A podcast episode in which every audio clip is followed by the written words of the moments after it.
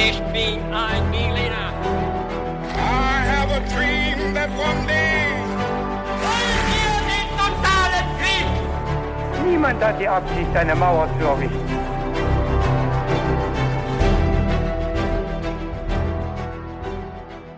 Hi und herzlich willkommen zurück zu einer weiteren Folge His to Go. Ich bin natürlich David Und ich bin Viktor. und äh, es wird so sein, dass Viktor uns allen gleich eine Geschichte erzählt und ich bin sehr gespannt darauf, wo wir uns heute hinbegeben. Viktor, du hast mir schon äh, verraten, dass es unter anderem auch äh, um ein Meer gehen wird. Ja, also vielleicht auf hoher See ist oder irgendwie da in Verbindung steht, was wir alle natürlich immer sehr, sehr gerne hören. Und bevor wir damit anfangen, haben wir jetzt noch eine ganz kurze Ankündigung in eigener Sache. Nämlich wird in fünf Tagen, nachdem diese Folge online geht, äh, eine kleine Special-Folge von uns äh, auch online gehen. Und zwar eine Quiz-Folge, auf die, äh, glaube ich, viele gewartet haben, was viele gerne hätten. Und ja, wir haben uns auch drauf gefreut und wir können auch verraten, es wird einen kleinen Special-Guest geben, also eine dritte Person, die auch die Moderation dabei übernimmt. Und ihr dürft gespannt sein, wer das ist und dürft euch natürlich auf das Quiz freuen, dem Victor und ich uns da gestellt haben. Richtig. Und ihr könnt sogar mitmachen und das direkt ab heute. Wir haben jetzt schon die Fragen online gestellt und die Auflösung gibt's dann in fünf Tagen, wenn die Folge online geht. Und mitmachen, das geht ganz einfach, indem ihr auf den Link geht in unseren Show Notes unter der Folge. Da habt ihr alle Fragen in einem Formular und könnt vorab also selber mitraten und dann in unserer Folge eben hören, wie wir abgeschnitten haben und was richtig und was falsch ist. Und dann würde ich sagen, Victor, kommen wir mal zu unserer eigentlichen Folge, nachdem du uns vielleicht noch gesagt hast, was wir beide trinken zu dieser Folge. Stimmt. Äh, das darf natürlich nicht fehlen. Und wir trinken ein Cuba Libre. Ja. Äh, den, richtig? Einen pro Person, genau. ein pro Person, den du zubereitet hast. Ja. Natürlich mit ähm, sehr wenig Rum und vor allem viel Cola. Ja. Hoffentlich wird es nicht zu spritzig, ähm, also dann zu schwer zu sprechen, aber ich glaube, wir haben das ganz gut ähm, gemixt und es gibt noch eine frische Limette, die drin ist, oder? Ja, das ist wichtig. Also die sieht frisch aus und ja, ich weiß nicht, ob man die schmeckt. Aber Saft ist drin und ich würde sagen, wir sind optimal darauf vorbereitet. Und dann hören wir auf zu faseln, Viktor. Ich übergebe an dich und freue mich auf diese Story. Ja, und wir fangen an mit einem kleinen Intro, wie so oft. James Cook gilt als einer der größten Entdecker der Geschichte. Doch ohne den Maui Tupaya wäre er vermutlich bereits bei seiner ersten Südsee-Expedition gescheitert. Tupaya entwarf nicht nur eine Seekarte mit mehr als 70 bis dahin in Europa unbekannte Inseln, sondern bewahrte Cook und seine Mannschaft vor den Korallenriffen und den kannibalischen Maori Neuseelands. Als besonderer Vermittler verhinderte er außerdem, dass die Gewehre der Europäer nicht mehr Unheil anrichteten, als sie es ohnehin schon taten. Obwohl der Polynesier in den europäischen Reiseberichten nie groß auftaucht, war er für den Erfolg der Cookschen Entdeckungsreise also wesentlich mitverantwortlich. Doch bis heute ist er eigentlich kaum bekannt und das wollen wir jetzt mit dieser Folge ändern und dafür werden wir uns nach Tahiti begeben. Da waren wir noch nicht, oder? Da waren wir natürlich schon, äh, unter anderem in der Folge über die Bounty.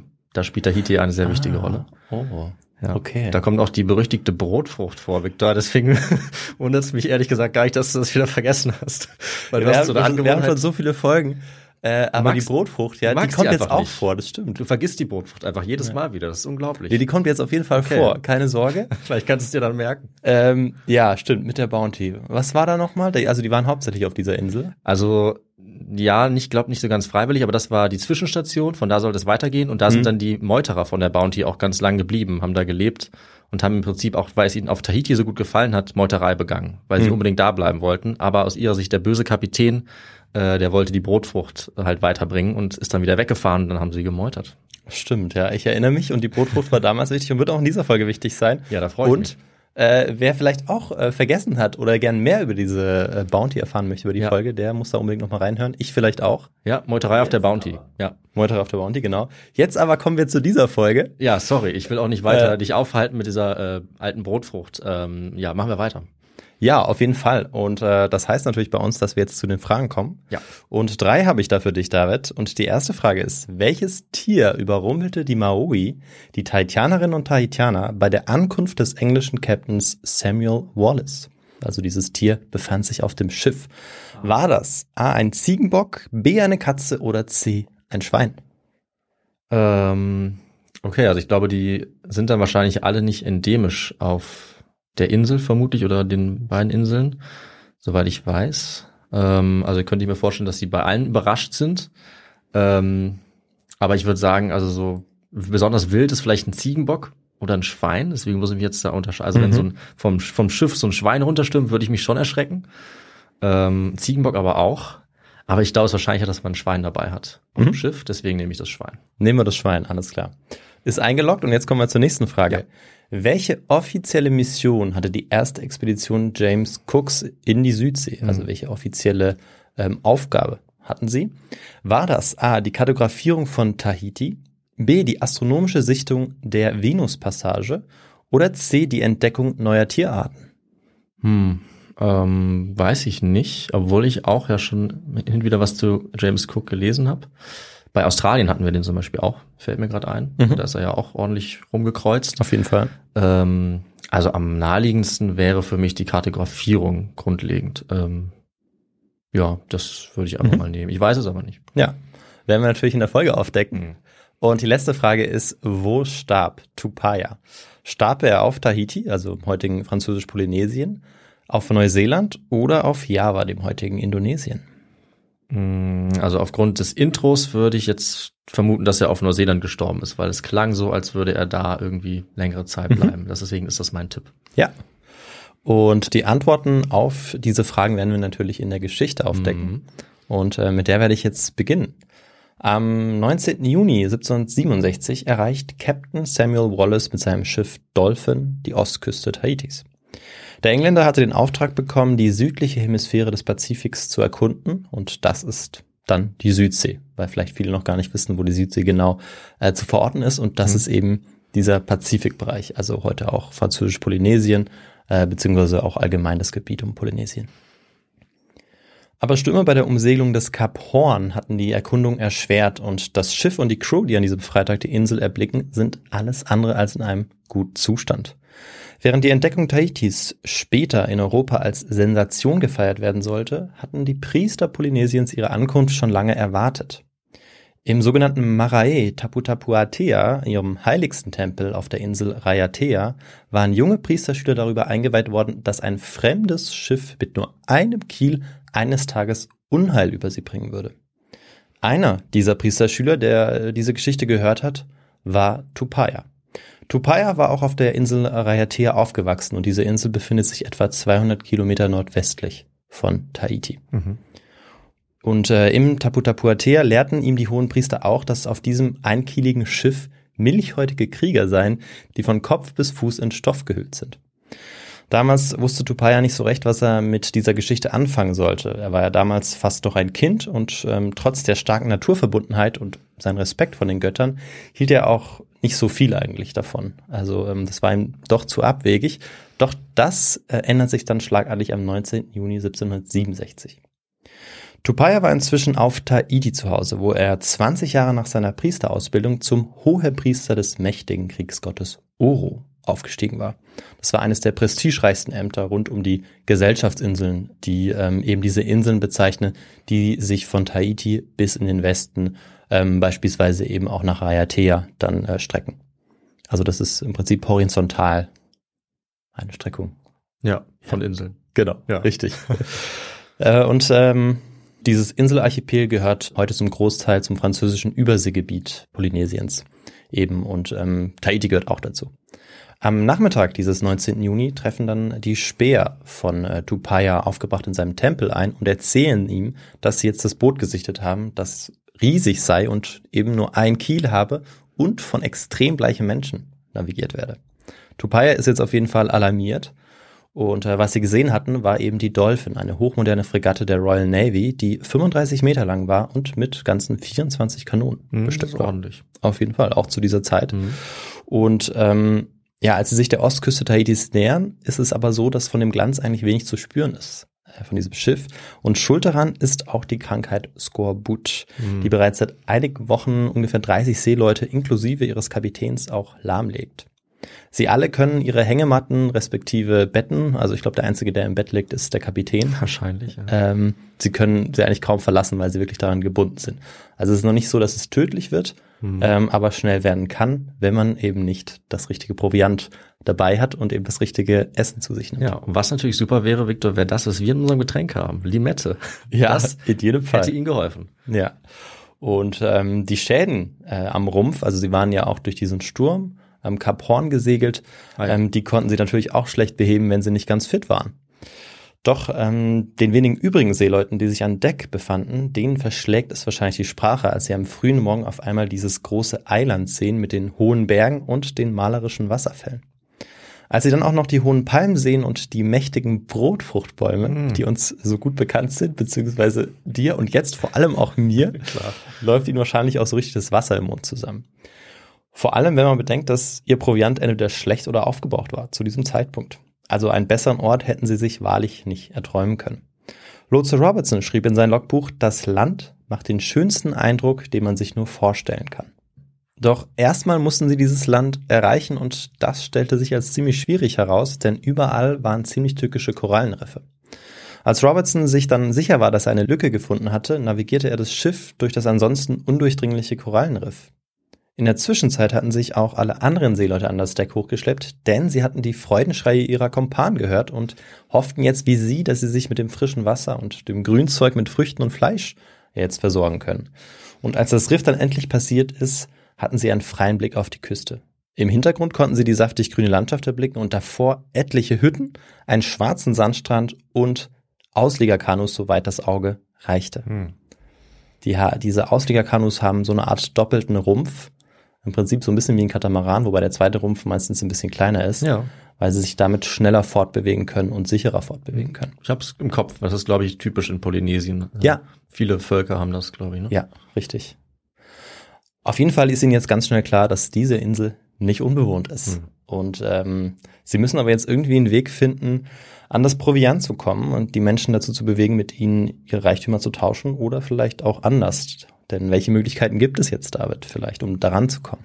Gewalt und friedliche Diplomatie. Also zum Beispiel könnte man versuchen, mit Geschenken also anzukommen und irgendwie offensichtlich klarzumachen, dass man in Frieden kommt, weil ich denke, Gewalt, was natürlich eine Option ist, äh, ist für so eine ausgezerrte, von Skorbut äh, geplagte Mannschaft eher keine Option und wäre natürlich auch, äh, sage ich mal, menschlich schön, wenn sie das nicht wählen. Stimmt, damit hast du vollkommen recht. Und äh, Captain Wallis und Lotse Robertson machen sich jetzt genau diese Gedanken, also genau die Gedanken, die du jetzt dir auch gemacht hast. Und ähm, ja, wir schauen uns währenddessen an, wer die Menschen waren, die auf diesen Gesellschaftsinseln inmitten des Pazifiks lebten und wie ihre Gemeinschaft strukturiert war und ähm, was Tupaya von der Insel Raiatea dann nach Tahiti getrieben hatte. Okay. Und dafür habe ich mir jetzt natürlich den besten Teil unserer Folge aufgehoben und äh, das ist vielleicht was, David. Dabei handelt es sich natürlich um nichts anderes als den historischen Kontext dieser Geschichte. Der ist sehr wichtig. Ja, auf jeden Fall.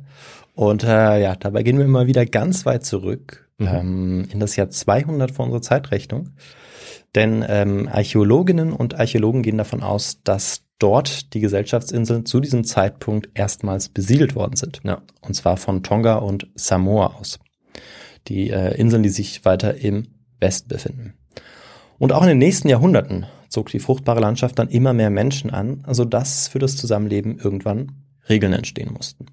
Und dafür wurde die Gesellschaft im Wesentlichen in drei Kasten gegliedert, also sozialen Ebenen, an dessen Spitze der Adel stand. Die anderen werde ich jetzt nicht einzeln aufzählen, aber wir ähm, gehen jetzt weiter auf die äh, Strukturen eben einzelner Fürstentümer ein, denn an der Spitze einer Gruppe stand im Normalfall der älteste Sohn. Doch wenn dieser noch zu jung zum Herrschen war, wurde automatisch die Mutter zur Regentin Hm. und nicht der Vater. Denn der Vater hatte bei der Geburt seines erstgeborenen Sohnes im Prinzip alle seine Privilegien dann an ihn abgegeben. Okay. Das heißt, die Mutter war dann automatisch für einige Jahre immer Herrscherin, oder? Genau. Weil ein einjähriges Kind kann ja noch Ja. nicht. Ja. Richtig, genau. Die Herrscherin, das ist richtig. Ansonsten war das schon eine eindeutig äh, patriarchale Struktur Mhm. auch. Okay, interessant. Ja. Und äh, im Laufe der Jahrhunderte entstanden ebenso mehrere Fürstentümer. Das gab immer eine unterschiedliche Anzahl davon und die haben sich teilweise auch eben verbündet und ähm, dann auch Kriege gegeneinander geführt. In Tahiti spricht man auch von Distrikten, über die jeweils ein Fürst oder eben die Mutter dann herrscht. Die Adelsschicht bestimmt auch die kultischen Praktiken und diese wurden auf den Gesellschaftsinseln von einer ordensähnlichen Geheimgesellschaft gelenkt. Und äh, es sind nicht die Freimaurer oder die Illuminaten, Auch nicht die Templer. Und auch nicht die Templer, Ah. genau. Ähm, es sind die sogenannten Arioi, denen sowohl Männer als auch Frauen angehörten und ähm, die wiederum größtenteils aus der Adelsschicht auch stammten. Die besondere Verehrung der Arioi galt vor allem dem Kriegsgott Oro, den sie als Begründer ihres Ordens ansahen. Und auf der Insel Rayatea befand sich dann der heiligste aller Kultplattformen Polynesiens, der Marae Taputapuatea. Hm. Genau. Also da ist das Zentrum, das kultische Zentrum eben dieses Gebiets der Gesellschaftsinseln, die eben nur einen Teil Polynesiens ausmachen. Ja. Und dort lag dementsprechend auch das Zentrum der Arioi, die neben der religiösen Komponente auch die wichtige Funktion hatten, die Tradition weiterzutragen. Denn in der präkolonialen Gesellschaft gab es keine Schrift, weshalb es ja so wichtig war, die religiösen Texte durch ständige Rezitation öffentlich zu verkünden, Mhm. zu bewahren und auch zu verbreiten. Und auch der junge Tupaya wollte ein Arioi werden und dadurch außerdem auch großes Ansehen gewinnen. Was mich noch interessieren würde, ist, was denn diese Arioi zu einer Geheimgesellschaft macht. Also was ist das Geheime daran? Also wenn ich es richtig verstanden habe, rührt das Geheime daher, dass es eben eine Gesellschaft war, die sich im Prinzip auch zwischen den Welten befand, ähm, wenn man so möchte, also zwischen den Welten natürlich im, im übertragenen Sinne, dass Ja. es eben dort die Menschen quasi Zugang zu den Göttern haben, mit ihnen sprechen konnten und dass es auch für die Menschen, die drumherum waren, auf den Inseln gelebt haben, nie ganz klar war eigentlich, wer jetzt gerade Hohepriester Mhm. ist Ja. und wer jetzt gerade den Kontakt zu den Göttern Ja. hat. Ähm, genau, aber eine, eine genaue Erklärung dafür habe ich jetzt in der Literatur nicht gefunden, ähm, beziehungsweise bin ich jetzt nicht drauf gestoßen, aber vielleicht, wenn der eine oder andere da Hm. vielleicht mehr dazu weiß, vielleicht schon mal auf Tahiti war. Ja, na gut, ich meine, wenn es keine schriftliche Überlieferung gibt und diese Gesellschaft geheim war, dann kann es natürlich auch sein, dass man es wirklich nicht genau weiß. Könnte ich mir auch vorstellen. Je nachdem. Außer Das- das, wurde bis heute überliefert, mündlich, aber vielleicht auch nicht. Ja, also eben wie, wie stark dieser Geheimstatus war, das kann ich jetzt auch nicht sagen. Also Ja. es gab schon bestimmte Regeln, die man jetzt auch weiß, wie man beispielsweise eintreten konnte. Das Mhm, ist also nicht mhm. komplett irgendwie so im, im Nebel oder, oder Im das Geheim. ist im Geheim, genau, sondern Ja. das ist eigentlich relativ klar. Okay, ich verstehe. Aber um in diesen Geheimbund jetzt, sage ich Geheimbund mal, einzutreten, musste er äh, die ältesten Priester erstmal davon überzeugen, dass er vom Kriegsgott Oro besessen ist. Seine Aufgabe war es jetzt in einem tranceähnlichen Zustand in eine Versammlung der Arioi zu platzen und eben damit die Ältesten von seiner Besessenheit zu überzeugen. Und genau das sollte ihm dann auch gelingen. Tupaya war zu diesem Zeitpunkt erst zehn Jahre alt, also noch Hm. sehr jung. Mhm. Aber obwohl er so jung war, ließ sein Aufstieg innerhalb dieser Geheimgesellschaft nicht lange auf sich warten. Und ausschlaggebend für den Aufstieg, dass der so gelingen konnte, ähm, war allgemein die, äh, waren allgemein die, die Faktoren körperliche Schönheit, Kenntnis religiöser Texte, äh, Geschicklichkeit in der Rezitation und ähm, ja, Geschicklichkeit im Tanz und der Pantomime. Und das alles muss eben Tupaya sehr gut beherrscht haben, beziehungsweise gehabt haben, bezogen auf die körperliche Schönheit. Mhm. Bald schon trug Tupaya auf jeden Fall eine Tätowierung am Knöchel und durfte rote Tapa-Rindenbaststoffe tragen, die seinen hohen Rang als hohe Priester Oros zeigten. Doch dann im Alter von 30 Jahren wurde Tupaya auf einen Schlag Flüchtling. Das benachbarte Fürstentum der Bora Bora, das mächtigste im Westen der Gesellschaftsinseln, Mhm. hatte die Insel angegriffen und das Heiligtum geschändet. Tupaya bekam sie allerdings nicht in die Hände. Er konnte nach Tahiti fliehen, wo er von der Gruppe der Papara aufgenommen wurde und zum Liebhaber der dortigen Regentin aufstieg. Ähm, Papara, das war ein Distrikt, man sagt ja auf Tahiti eben auch Distrikt für Ja. die einzelnen Bereiche, das sich im Süden der Insel befand. Die Bora Bora waren sicher enttäuscht, denn sie hätten gerne den Kiefer eines mächtigen Arioi wie Tupaya einem ihrer Götter geopfert. Den Kiefer. Ja. Okay, das klingt unangenehm. Sein Mana hätte ihre Götter sicher zufrieden gestimmt. Hm. Doch dazu kam es nicht und ähm, ja, glücklicherweise für unsere Geschichte. Ja, wenn du äh, Mana sagst oder Mana, ich glaube, es gibt beide Aussprachen, das ist dann wie so eine Art Kraft oder Energie. Verstehe ich das richtig? Richtig, genau. Ähm, ich habe dafür gleich noch einen kurzen Lexikon-Eintrag, Ach den so. ich dazu Okay. äh, auch noch kurz äh, vorlese, damit wir uns ruhig. das richtig vorstellen können. Aber noch mal kurz zu den Menschenopfern. Also die waren tatsächlich damals bei den, auf den Gesellschaftsinseln und allgemein in Polynesien relativ üblich. Und auch Tupaya hatte Dutzende solcher Zeremonien selbst zelebriert in den 20 Jahren, in denen er am heiligsten aller Orte als Priester gedient hatte. Mhm. Und Mana, das ist eben laut dem Lexikon eine in der Natur weit verbreitete höhere Kraft, die bestimmten Wesen und Dingen innewohnt, denen sie magische Macht verleiht und die eben auch auf den Menschen übertragen werden kann. Hm? Also diese höhere Kraft. Und ähm, das war eben so, dass zu dieser Zeit auf den Gesellschaftsinseln oder allgemein dieses Mana eben eine ganz wichtige Rolle spielte. Und ähm, beispielsweise hatte kein Ort mehr Mana in sich als dieser heiligste Ort auf Rayatea, auf dieser Insel. Ja, okay. Vor seiner Flucht hatte er aus dem Tempel noch ziemlich wichtige Relikte mitgenommen, die mit Mana aufgeladen waren und die er jetzt dem neuen Herrscherpaar in diesem Distrikt Papara schenken konnte.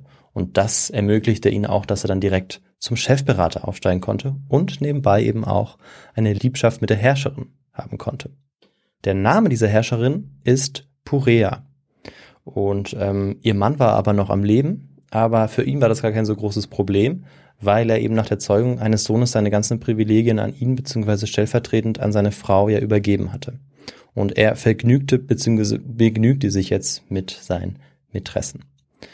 Doch auch auf Tahiti war nicht alles Friede, Freude, Eierkuchen. Im Gegenteil, die unterschiedlichen Distrikte standen sich in übergeordneten Clans feindlich gegenüber. Vor allem der Süden und der Norden konnten sich nicht so recht vertragen. Doch im Juni des Jahres 1767 haben Tupaya, der ja inzwischen zum Chefberater aufgestiegen ist, und die Distriktchefin Porea ganz andere Dinge im Kopf. Sie schauen jetzt besorgt in den Osten, wo das gänzlich ungewöhnliche Schiff gesichtet wurde, die Dolphin. Und dort im Osten am Distrikt Vayari kommt es dann auch zum ersten Kontakt zwischen Wallis-Männern und den Maui, den Tahitianerinnen und Tahitianern. In Dutzenden Auslegerkanus nähern sich die Maui dem Schiff, weil sie neugierig sind, was diese Fremden eigentlich hier wollen und wer sie sind. Die Fremden, ähm, da sagt man auf Tahitianisch auch Popaa. Mhm. Und die ähm, Maui, also wenn ich das jetzt richtig verstehe, das sind, die sind nicht zu wechseln mit den Maori von Neuseeland, oder? Weil ich äh, dachte, ich hätte am Anfang das Wort auch gehört. Richtig, ja. Also da muss man aufpassen, genau. Die Maui, das sind die Bewohner dieser Gesellschaftsinseln, Ja, die man so R. nennt. Ja. Richtig. Mhm. Und der große Unterschied zu den, äh, zur Bevölkerung, zu den Einheimischen, den Indigenen auf Neuseeland, ähm, ist, dass eben dort noch ein R drin ist, wie du es richtig gesagt hast, Ja. und die eben Maori genannt ja. werden. ja, okay. Super. Und äh, spätestens als sie dann nur wenige Meter entfernt von dem Schiff sind, also die Maori, ähm, und dann auch sehen, wie ausgemergelt die Männer sind von der Dolphin, dann ist eigentlich klar, was sie brauchen. Dann müssen sie eigentlich nicht mehr groß fragen, Mhm. was sie auch gar nicht könnten, denn sie können sich natürlich nicht verständigen. Sie verstehen ja einander nicht, weil sie die jeweils andere Sprache ja gar nicht sprechen. Und äh, die Maori wissen auch, was sie jetzt von diesen Fremden wollen, und dann kommt ein Handel schnell zustande. Denn die Tahitianerinnen und Tahitianer wussten, dass diese Fremden oder hofften, dass diese Fremden Metall dabei hatten. Vor allem Nägel sind auch sehr beliebt. Hm. Und äh, kannst du dir vorstellen, warum das so ist? David vielleicht. Ähm, Mist, ich wollte eigentlich nur sagen, dass äh, bei der Bounty-Folge auch, glaube ich, Nägel eine Rolle spielen. Also da, da kam mir das bekannt vor. Ja, wenn ich immer besser aufgepasst hätte, nicht nur den Brotfruchtbaum, äh, den gelesen hätte, dann wüsste ich das. Ähm, ich bin mir nicht sicher, nee. Also ja, vielleicht äh, können sie was daraus bauen, Ja. weil es ein Material ist, was da wahrscheinlich nicht vorkommt. Richtig, genau, was sie äh, selbst auch nicht herstellen können, Hm. noch nicht. Und ähm, Material, was sie zum Beispiel nutzen, um ihre Hängematten aufzuhängen, Ja. weil sie da eigentlich auch andere Sa- Sachen einsetzen können. Aber am wichtigsten ist es ähm, als ähm, Angelhaken eigentlich, Ah, ja, okay. weil ähm, sie gemerkt haben, dass wenn sie eben Metall als Angelhaken einsetzen, das viel effektiver ist, als, Mhm. als wie sie es vorher gemacht haben. Ja, weil es, also, weil es reflektiert und die Fische dann eher äh, beißen und weil es widerstandsfähig ist. Genau, vor allem, dass es auch widerstandsfähiger ist, richtig, ja. Und ähm, sie wussten das, weil 1722 schon ein holländisches Schiff in der Nähe gestrandet war. Ah. Ähm, und so waren sie drauf gekommen. Und so war womöglich auch dieser Mythos entstanden, äh, der in, ähm, Ja, ja, in dieser Priesterschule auch Stimmt. unterrichtet wurde. okay. Denn das kam natürlich nicht von ungefähr. Es war also nicht ein wahnsinniger Zufall, sondern sie hatten vielleicht schon mal eine Idee ja, äh, und schon mal was erlebt. Ja. ja. Wobei, oder heutigen Recherchen zufolge, das tatsächlich das einzige Schiff ist, das das dort in der Nähe war. Aber viele Maui konnten auch sehr, sehr weit reisen. ja, eben. Ja. Und ja, als beim ersten Austausch die Maui das Schiff jetzt betreten, werden sie plötzlich von einem wilden Vierbeiner umgarnt und äh, einige wenige werden wenig später auch ins Wasser gestoßen. Glücklicherweise wird aber dabei niemand verletzt, kann ich schon mal dazu sagen. Die Einheimischen sind auf jeden Fall völlig entsetzt, weil sie ein solches Tier noch nie gesehen haben. Und es ist ein gehörnter Vierbeiner. Oh. Das heißt ein Ziegenbock, genau Mhm. gesagt Billy Goat, an den sich die Einheimischen schon mal gewöhnen sollten, weil Captain Cook ihn zwei Jahre später wieder mitbringen sollte. Denselben Bock. Ja, deshalb hat er auch eine gewisse Berühmtheit erlangt. Okay. Ja. Ja, nach diesem Schreckmoment geht das Tauschgeschäft aber weiter. Kokosnüsse, Zuckerrohr, Mangos, Brotfrüchte, Bananen, Hühner und zahlreiche Schweine finden den Weg auf die Dolphin. Aha, also es waren Schweine dabei, aber ich habe trotzdem falsch geantwortet. Ja, beziehungsweise sie hatten die Schweine nicht dabei, sondern es gab etliche Schweine auf der Insel. Ah, ach so. Ah, ja, ja. Sie kommen auf das Schiff. Okay, Genau. verstehe. Das heißt, die Schweine waren doch dort endemisch dann Ja. vermutlich. Okay. Ja. Genau. Die ersten Begegnungen verliefen auf jeden Fall friedlich ab. Doch es sollte nicht lange dauern, bis die Maui verstanden, dass die Pupper, also die Fremden, über eine Waffe verfügten, gegen die sie nichts ausrichten konnten. Denn fühlten sich die Fremden beim Tausch ungerecht behandelt, griffen sie gelegentlich zu ihren Gewehren, die für die Maui einfach nur lange Rohre waren, und bereits die ersten Schüsse versetzten die Menschen an den Küstengebieten dann in Panik. Auch Tupayas Speer bekommen Wind davon und berichten es ihm sofort. Ähm, er, der immer noch Hohepriester ist und der jetzt schon einige Jahre wieder auf ähm, Tahiti. Also er ist inzwischen 42 Jahre alt ungefähr Mhm. und er wurde ja mit 30 von seiner Insel, wo er aufgewachsen ist, vertrieben, Hayatea. Und als Ratgeber der Herrscherin von Papara muss er jetzt eine Strategie vorschlagen, wie mit der Ankunft des fremden Schiffes umzugehen ist. Und äh, David, was meinst du, gibt es da für Optionen jetzt für ihn? Also Gewalt. Ja, Gewalt ist immer dabei. Dann gibt es natürlich die Möglichkeit zur diplomatischen Verhandlung, Ja. äh, also wie auch von der anderen Seite. Äh, was aus ihrer Sicht ja durchaus möglich wäre, wäre jetzt Gewalt anzuwenden natürlich und auch wenn sie diese Waffen haben, sie zu überwältigen. Ich denke, das wird denen auch klar gewesen sein. Hm.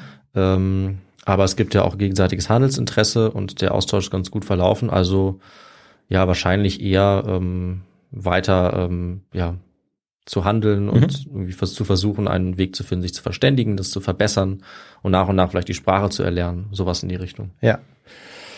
Also es geht in die Richtung. Denn was sie tun, ist im Prinzip abwarten. Ja. Oder zaudern, könnte man noch sagen. Also sie überlegen jetzt weiterhin, wie können sie am besten damit umgehen. Denn noch sind sie noch nicht so stark betroffen von der Ankunft des Schiffes, weil das Schiff sich jetzt weiter in Richtung Norden begibt und im Prinzip gar nicht an ihrem Distrikt vorbeikommt und auch gar nicht vorbeikommen wird. Das kann ich schon mal sagen. Das heißt, sie warten erstmal ab. Und das, obwohl sie eigentlich die stärkste Streitmacht Tahitis haben. Aber sie haben eben auch von den, diesen neuen Waffen gehört und ähm, schrecken da auch erstmal zurück. Wallace navigiert eben jetzt die Dolphin der Ostküste entlang und ähm, treibt dort auch immer wieder Handel. Aber so einen richtigen Ort, um längerfristig zu ankern, den hat er noch nicht gefunden. Dann aber nach fünf Tagen, nachdem sie also fünf Tage weitergesegelt sind, findet er endlich einen Ort, und zwar in der Matavai-Bucht. Die befindet sich ganz im Norden der Insel, also wirklich am nördlichsten Zipfel. Port Royal sollte er diesen Ankerplatz dann kurze Zeit später nennen, und ähm, hier segelt die Dolphin dann auch erstmals tief in die Bucht hinein. In sicherem Abstand wurde sie dabei von mehreren Auslegerkanus eskortiert, ähm, so macht es zumindest den Anschein. Doch je näher die Dolphin der Küste kam, desto mehr Kanus kamen ihnen unter lautem Flötengeheule entgegen. Bald waren es über 500, auf denen etwa 4000 Männer saßen, schätzt Wallace dann auch ziemlich beängstigt. Und er wusste nicht so recht, wie er reagieren sollte. Sah aber jetzt, dass scheinbar der Oberbefehlshaber ein merkwürdiges Requisit von Boot zu Boot reichen ließ, bis es bei der Dolphin angelangt war und ein kunstvoll geschnürtes Bündel aus roten und gelben Federn lag dann schon bald in Wallys Händen. Er hatte keine Ahnung, dass dieses sogenannte Uratatae dazu bestimmt war, den Zorn der Ahnen auf ihr Schiff zu lenken. Oh, okay. Und äh, Wallis war mit der Situation immer noch völlig überfordert und es wurde noch schlimmer und er wurde komplett sprachlos, als auf einer Plattform in der Lagune von Matavai junge, fast nackte Frauen einerseits laszive, andererseits unheimliche Bewegungen machten, bei der sie immer das einzige Kleidungsstück, das sie trugen, ein Schurz, wie einen Vorhang auf und zu machten, sodass man also immer wieder freie Sicht auf die, auf die Vulva hatte. Die Crew der Dolphin starrt jetzt in einem Wechselbad aus schockiertem Staunen und sexueller Erregung von der Reling aus auf die Frauen. Und dann geht alles ziemlich schnell. Einer der Einheimischen wirft sich plötzlich einen roten Federmantel über und reißt die Arme in die Luft und genau das ist dann das Angriffssignal, das wir jetzt schon erwarten, aber das natürlich den äh, Wallace jetzt komplett überrumpelt. In Sekunden springen hunderte Krieger auf die Plattform ihrer Doppelrumpfkanus und lassen aus allen Richtungen einen gigantischen Steinhagel auf die Dolphin los. Einige der britischen Seeleute kippen aus der Takelage und ja, sind dann zerschrammt oder bluten. Wenig später hören die Maoris ihrerseits, wie die Offiziere der Dolphin staccatoartig Befehle schreien. Und kurz darauf schultern die Männer ihre Gewehre und machen die Kanonen bereit. Als die Männer dann auch bereit sind, lässt Wallis sofort das Feuer eröffnen und aus den Achter der Kanonen wird eine Kartätschenladung nach der anderen gefeuert. Die Maui, die sich ringsum in ihren Kanus und auf den Plattformen befinden, also Plattformen, die sich eben, die sie zwischen den Kanus gelegt haben, Mhm. von wo aus sie eben schießen, die werden jetzt niedergemäht. Die, die Maoris, die sich da befinden. Ja. Nach nur wenigen Sekunden liegen Dutzende Leichen auf den Plattformen oder schwimmen in der Bucht. Kartätsche, muss man dazu sagen, ist ja auch äh, eine Art von Munition, die ganz weit streut. Also die keine massive Kanonenkugel ist in dem Fall, sondern viele Einzelteile verschießt. Dadurch ist der Schaden dann bei so vielen Leuten, die um das Boot herum sind, um das Vor- Schiff auch deutlich größer. Genau, es ist vor allem in der Nähe im Prinzip eine extrem Genau. wirksame Waffe, die aber ja einen extrem grausamen Schaden Ja, das anrichtet. ist sehr, sehr brutal, ja. Ein junger Schiffsmann der Dolphin notiert erschrocken, dass sich eine tote Frau quer unter dem Loskiel schob mit einem Loch in ihrem Bauch. Nach den Kartätschen werden auch schwere Neunpfünder gefeuert. Das sind also jetzt die richtigen äh, Kanonen, die schweren Kanonen. Und äh, diese zerfetzen dann äh, die Boote, die Hütten und auch die Menschen. Schmerzensschreie und laute Wehklagen erfüllen jetzt die Luft und die Szenen, die sich dort abspielen, sind also wirklich grauenvoll. Und das auch für den Augenzeugen Tupaya, der diese Schlacht, dieses Massaker aus sicherer Entfernung ähm, auf einem Hügel beobachtet. Er wusste aber nicht so recht, wie er seine Emotionen jetzt lenken sollte. Denn immerhin brachten die Popar, die Fremden, jetzt ja seinem Erzfeind eine empfindliche Niederlage bei. Also dem Erzfeind der ähm, Papara, den er sich jetzt auch so richtig zugehörig fühlte. Aber diese Rohre, also diese, diese Gewehre, die hatten so eine unfassbare Feuerkraft, dass, ähm, ja, dass er andererseits auch ähm, Angst davor gehabt haben muss, beziehungsweise dass sie ihm auch in Schrecken eingejagt haben. Insgesamt war es so, dass äh, trotz dieser ungleichen Verhältnisse das Gefecht bis zum nächsten Tag anhielt. Also dieser nördliche Clan, der äh, gab sich nicht geschlagen und ja, wollte wirklich versuchen, dieses Schiff ja wieder sozusagen zurückzustoßen und eben zu verhindern, dass die Menschen jetzt wirklich auch auf der Insel landen. Denn bisher war es so, dass sie wirklich nur entlang gesegelt sind und Ja. es gab schon Handelsaustausch, aber immer von der Ferne. Hm. Und sie wollten jetzt eben vermeiden, dass diese Menschen auf ihre Insel jetzt Fuß fassen. Aber nach diesem, nach diesem Massaker, nach diesem Kampf konnte Captain Wallace dann eigentlich auch endlich das tun, was er schon die ganze Zeit vorhatte.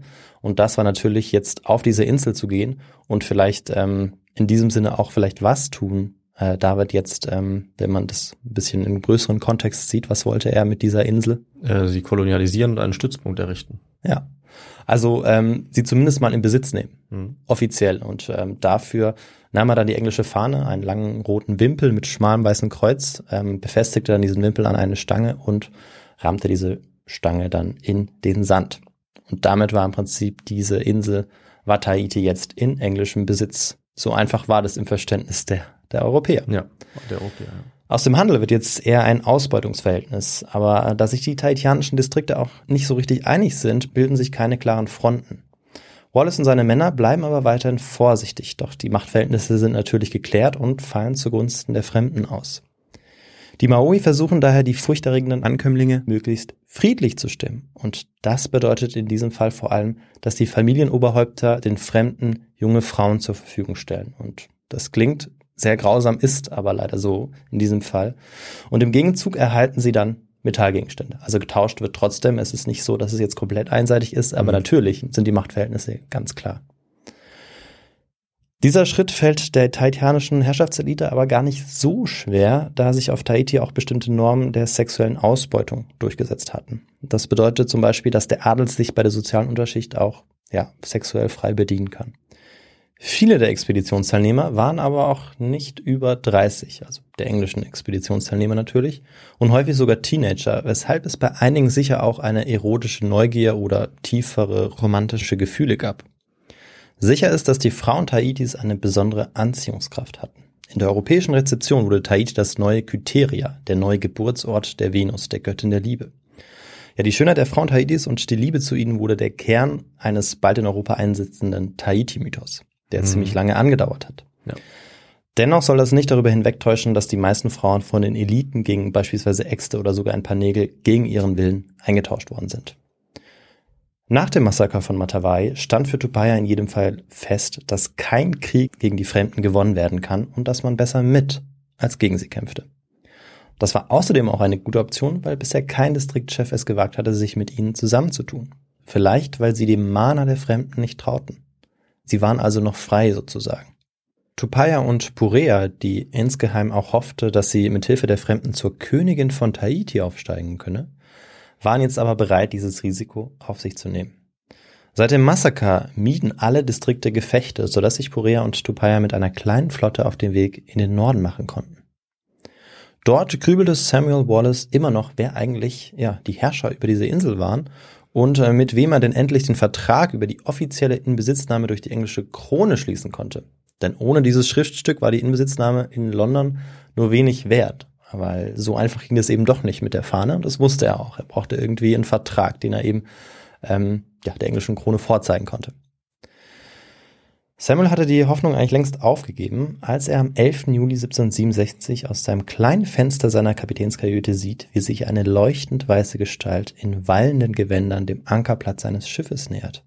Und äh, nicht weniger eindrucksvoll war auch die Dame bekleidet, die neben ihm ging, und äh, sie war in einem voluminösen roten Stoff eingehüllt und trug einen aufwendigen Kopfschmuck.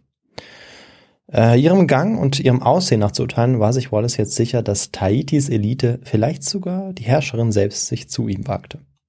In einer ausgelassenen Stimmung begrüßte er dann die Herrscherin von Papara und ihren Hohepriester, ihren Chefberater, äh, auf seinem Schiff.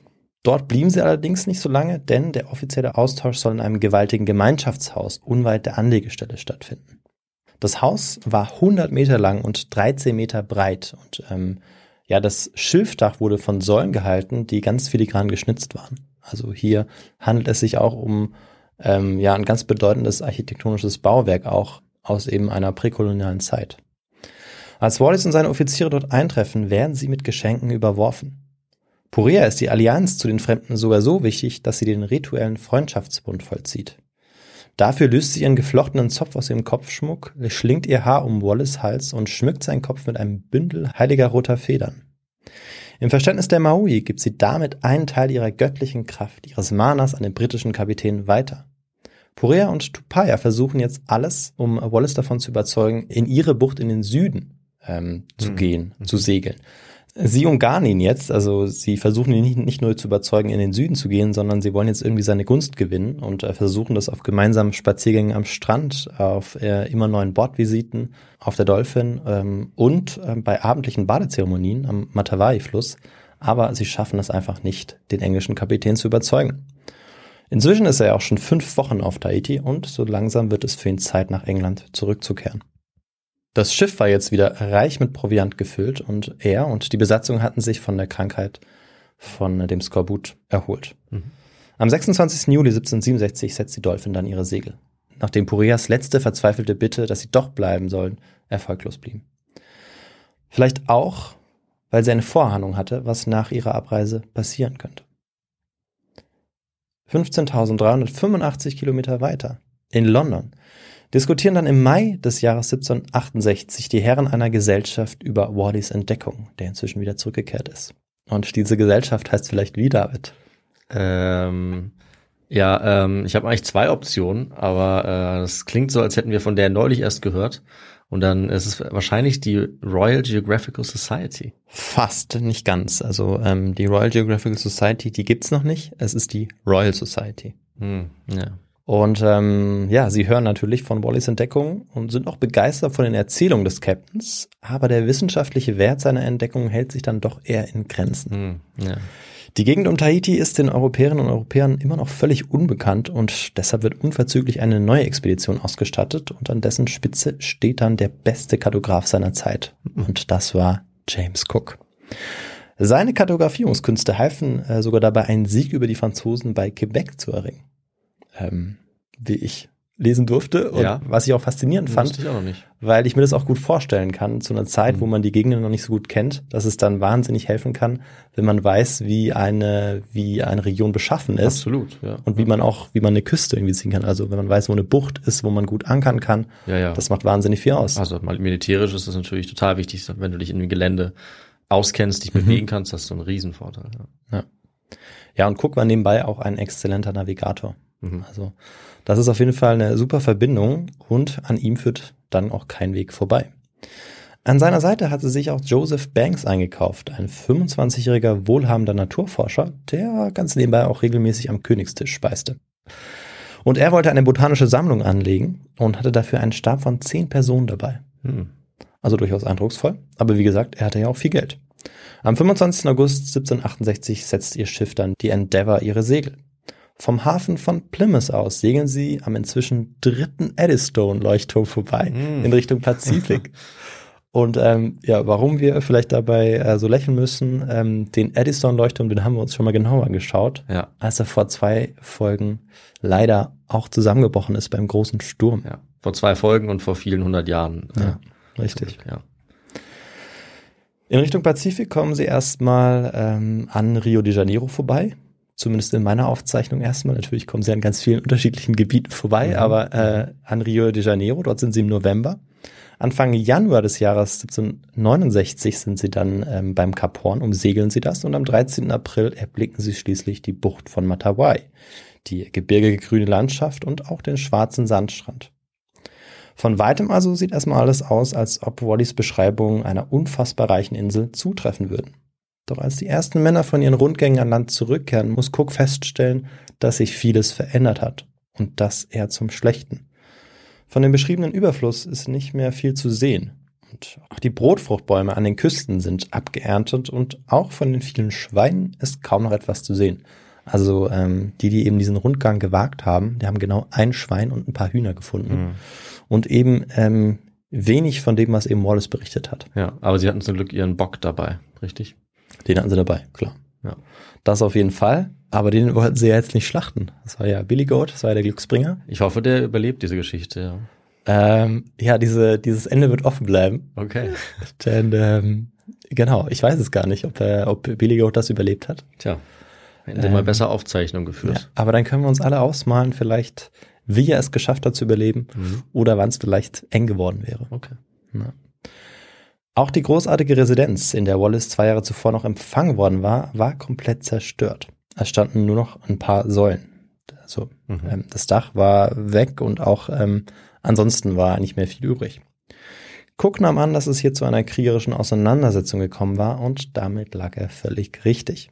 Und von diesem Krieg war auch der Süden Tahitis betroffen gewesen, wo ja Papara lag, die Heimat Tupayas und Pureas. In dem Krieg war es größtenteils um die Oberherrschaft in Tahiti gegangen. Purea hatte nämlich den Zorn der anderen Distriktchefs auf sich gezogen, als sie ihren Sohn zum König über Tahiti intronisieren wollte und damit eben selbst Mhm. äh, auch gerne herrschen wollte in den ersten Jahren. Die nördlichen Clans waren daraufhin gegen sie in den Krieg gezogen und hatten die Papara besiegt. Tupaya hatte noch rechtzeitig in die Berge fliehen können. Purea aber hatte sich ergeben müssen, überlebte aber diese Niederlage. Der hohe Priester konnte sich nicht lange verstecken und wurde bald gefunden und verhört. Doch mit Hilfe eines Verwandten und weil er als erfahrener Hohepriester über wichtiges Herrschaftswissen verfügte, wurde er verschont und sogar wieder zum Chefberater des nördlichen Clanchefs gemacht. Und zu diesem Herrschaftswissen gehörte konkret beispielsweise, dass er etliche Inseln aus seiner Kindheit kannte und ähm, die jeweiligen Eigenheiten auch der dortigen Kulturen. Außerdem kannte er auch die Stammbäume der wichtigen Familien, die diese immer geheim zu halten versuchten. Also er hat ganz viele wichtige Informationen gehabt, auf die eben dieser Clanchef im Norden nicht verzichten wollte. Also man könnte in diesem, diesem Fall wirklich sagen, Wissen ist Macht und ähm, dieses Mhm. Wissen hat ihm dazu verholfen, sein Leben zu retten. Als Cook im April des Jahres 1769 die Insel erreicht, herrscht also auf der Insel eine Stimmung, die von Angst, Missgunst und Vorsicht geprägt ist. Was ziemlich schlecht ist, da Cook und vor allem Banks, anders als Wallace, gerne auch diese Insel erkunden möchte, und zwar ähm, über einen längeren Zeitraum. Und was, äh, David, könnte in dieser Situation vielleicht sehr wertvoll sein, um eine möglichst friedliche Begegnung jetzt irgendwie zu ermöglichen? Natürlich Nägel. Nägel? Richtig, ja. Noch besser wäre es aber vielleicht, wenn man jemanden hätte, der irgendwie doch Tahitianisch und Englisch sprechen kann. Äh, aber woher sollte diese Person kommen, Victor? Ja, gute Frage, David. Und meine Antwort darauf kommt jetzt. Cook hatte nämlich ziemlich viel Glück. Fünf Tage nach seiner Ankunft trifft äh, bei ihm eine Flotte in der Matawai-Bucht ein, also im Norden der Insel, bei der ein Mann ist, der nicht nur die Kultur der Maui in- und auswendig kennt und weiß, wo die umliegenden Inseln liegen, sondern der auch ein paar Brocken Englisch spricht. Und die Rede ist natürlich von Tupaya. Mhm. Bereits in seiner Jugend im Marai Taputapuatea war er bis zum Umfallen darin gedrillt worden, sich Dinge einzuprägen. Also die Göttermythen, Abstammungslinien, Schlachten, Siege, Kalenderdaten, Sonnenstände, Sternzeichen, Meeresströmung und Navigationssysteme und wahrscheinlich noch vieles mehr. Und bereits als Einjähriger hatte der junge Tupaya mit seinem Vater die Gewässer der Gesellschaftsinseln erkundet und hunderte Kilometer von Ost nach West und wieder zurück zurückgelegt. Wahrscheinlich hat er sich als Einjäger nicht alles gemerkt, aber trotzdem hat er eben relativ viel erlebt und unternommen und das auch in den nächsten Jahren, äh, weil es in seiner Erziehung auch eine große Rolle gespielt hat. Er ist äh, übrigens auch als Adliger aufgewachsen. Und dank dieser vielen Unternehmungen und dem jahrelangen Training ähm, war sein Gedächtnis so herausragend, dass das dann auch kein großes Problem war, ähm, sich innerhalb der fünf Wochen, ähm, in der Wallace auch bei Matavai vor Anker lag, sich eben dort einen Grundwortschatz der englischen Sprache anzueignen, mhm. der jetzt ausreichte, um eine Kommunikation stattfinden zu lassen. Das ist wirklich erstaunlich. Ja. Das, das in so kurzer Zeit zu lernen, wurde eigentlich fast nur von uns beiden erreicht, als wir unser Team gemacht haben in einem zweiwöchigen Crashkurs. Ja, wahrscheinlich, ja. Aber äh, man muss sich wirklich vorstellen, dass Tupaya hier wahrscheinlich auch anders als der Durchschnitts Mensch mhm. sich Dinge einfach so gut merken konnte und einfach ein besonderes Talent dafür hatte. Nee, also Spaß beiseite. Auf, man könnte davon ausgehen, dass, dass er, er, sozusagen ein Lernexperte war. Genau, ein, genau. ein Meister darin wahrscheinlich ja. in seiner Kultur auch. Ja, Richtig, also natürlich würde es wahrscheinlich den meisten nicht ausreichen, einfach fünf Wochen irgendwie zuzuhören. Nee. Und er war ja auch nicht immer da, ähm, wo mhm. gerade Wallace und die anderen Engländer waren, sondern er hat ihn nur gelegentlich getroffen. Ja, und, er hat, keine, hat sich das eben eingeprägt. Keine anderen Anhaltspunkte, also keine andere ähnliche Sprache oder so, das ist ja ein völliger Unterschied. Und keine Schrift. Er kann sich nichts aufschreiben und er kann die Schrift ja auch nicht lesen, der Engländer. Ja. Ja. Tupaya wird jetzt auf jeden Fall zum Vermittler zwischen den Maori und den Engländern und von jetzt an läuft der Handelsaustausch geregelter und friedlicher ab. Er selbst geht in dieser Aufgabe so richtig auf und wurde wohl auch nicht in diese Rolle hineingezwungen, da wir wissen, dass er mit der aktivste war, der die Endeavour von Cook so schnell wie möglich mit Proviant füllen wollte. Zur Erinnerung, die Endeavour war ja das Schiff von mhm. Cook. Vielleicht war er auch nach den vielen Rückschlägen und Kriegen auch auf der Suche nach einer neuen Herausforderung, denn er wusste, dass er jetzt bereits zweimal dem Tod ziemlich knapp entkommen war. Und bald sollte sich herausstellen, dass die Insel außer Schweine, von denen gab es nicht mehr so viele, doch noch ziemlich viel zu bieten hatte. Man musste mhm. eben nur ins Inland gehen. Tupaya hatte also reichlich zu tun und sollte dabei immer häufiger von einem lebenslustigen britischen Naturgelehrten begleitet werden. Und die Rede ist natürlich von Joseph Banks. Natürlich. Ganz klar. Das ist der einzige, den du bisher erwähnt hast. Ja, genau, eben. Ja. Und der Engländer hatte nach den ersten Unterhaltungen dann auch erfahren, dass der Dolmetscher der Right-Hand Man Pureas war, die ja bei den Europäern ziemlich Eindruck gemacht hatte. Also ähm, diese Herrscherin von Papara, die sie fälschlicherweise als die Königin von Tahiti hielten. Aber ähm, mit der war Tupaya nicht mehr ganz so richtig zusammen beziehungsweise befreundet. Die hatten sich ja während dieser zwei Jahre, ähm, als die Engländer quasi nicht mehr bei der Insel waren, hatten die sich ja getrennt voneinander, weil Tupaya jetzt zum ähm, Erzfeind übergelaufen war. Ah, das ist natürlich für eine äh, romantische Beziehung auch eher schlecht. Eigentlich. Aber das äh, sollte sich ändern, denn Purea verzeiht Tupaya tatsächlich. Also, sie sind nicht mehr verfeindet. Und Tupaya und Banks machen sich deshalb auf den Weg in seine ursprüngliche Heimat, Papara, in den Süden der Insel. Cook und ein paar weitere Matrosen waren dann auch noch mit dabei, aber eher so im Schlepptau. Denn die beiden verstanden sich ziemlich gut. Also sie waren vor allem interessiert ähm, an der jeweils anderen Kultur und ähm, versuchten auch beide die Sprache vom jeweils anderen auch zu verstehen und zu lernen. Mhm. Bei diesem Besuch sollte Banks ein bisschen was Peinliches passieren, denn äh, er erwischte Purea in flagrante, wie er es selbst nennt, beim Geschlechtsverkehr hm. mit einem jüngeren Herrn, der 25 Jahre alt war. Das ist sehr peinlich. Und ja. das band wahrscheinlich äh, Tupaya und Banks vielleicht noch enger aneinander, weil sie ja äh, diese quasi diese intime Beobachtung teilen. Ja. Das ist ein klassisches Geheimnis, das man wahrscheinlich niemandem erzählt, kann ich mir vorstellen, außer er, weil er es offensichtlich ja äh, aufgeschrieben hat. Ich sage das äh, auch im Namen des Historikers Vorpal, der ähm, das eben auch so bezeichnet hat, damit mir jetzt irgendwie niemand was vorwirft, dass ich hm. hier was reininterpretiere. Okay. Auf jeden Fall ist es so, dass die beiden jetzt taitianische Delikatessen essen und auch Hund steht da beispielsweise auf dem Speiseplan. Sie äh, führen äh, gemeinsam maoische Rituale durch und Tupaya durfte sogar Banks Muskete tragen und das war ihm eigentlich strengstens verboten. Also dem ähm, Banks, dass er eben seine Muskete dem Tupaya auslieh. Cook blieb weiterhin eher so im Schlepptau, denn äh, neben dieser engen Freundschaft der beiden war er so das fünfte Rad am Wagen. Zurück in Matavai befiehlt dann Cook, das Schiff bereit zu machen, um die Reise durch die Südsee jetzt fortzusetzen. Tupaya sowie drei weitere Maui, von denen einer sein zehnjähriger Neffe und Schüler Tayato war, sollten jetzt bei der Kommunikation und Navigation mithelfen und mit an Bord kommen. Die offizielle Mission der Expedition war inzwischen auch vollbracht. Denn die bestand in was ganz anderem. Und auch nicht darin, die Insel zu kartografieren beispielsweise oder zu erkunden, Hm. sondern darin, mit niegelnagelneuen Teleskopen die Nacht vom 3. auf den 4. Juni zu beobachten. Dafür hatten sie eigens hochmodernes Equipment angeschleppt und am sternklaren Nachthimmel über Tahiti sollte das seltene Himmelsphänomen einer Passage der Venus durch die Sonne beobachtet und getimt werden. Also das ist der sogenannte Venusdurchlauf und Ah. ähm, mit dieser Beobachtung und dem Timing sollte dann genau berechnet werden, wie die Distanz zwischen Sonne und Erde war. Ja. Denn es war ein internationales Projekt und es waren ganz viele unterschiedliche Ah, ja. Expeditionen in diesem Jahr, an diesem Tag Verdammt. unterwegs. Ja. Davon habe ich schon mal gehört. Hm. Und darüber kann man wahrscheinlich auch eine Folge machen, weil es eben ähm, spannend ist, dass es zu dieser Zeit schon so ein internationales Projekt gibt. Mhm. Das war also das große Ziel der Royal Society und damit eben auch dieser Expedition. Und damit eben auch unserer Frage, die Richtig. ich falsch beantwortet habe. Ja, Sehr da traurig. lagst du knapp daneben. Null von Genau. zwei. Ich habe noch eine Chance. Eine Chance hast du noch, Wird es ja. ganz bitter ausgehen. Cooks Order war aber auch nebenbei, Land für die britische Krone einzunehmen. Um auch dieses Ziel zu erreichen und die Südsee weiter zu erkunden, bricht die Endeavour mit Cook, Banks und Tupaia am Morgen des 13. Juli 1769 auf. Kurz hatte Cook noch gezögert, weil er wusste, dass wenn er Tupaia mit nach England nimmt, für ihn bürgen muss, aber letztendlich willigte er ein. Und ähm, ja, was meinst du, wer freute sich am meisten darüber, dass Tupaia jetzt dabei war? Ähm, Tupaya wahrscheinlich. Er selbst vielleicht, ja, und Joseph Banks auf jeden Fall auch. Ach so. Der schrieb enthusiastisch, er ist mit Sicherheit der geeignetste Mann aus gutem Hause, Tahova oder Hohepriester dieser Insel und daher höchst vertraut mit den Mysterien ihrer Religion.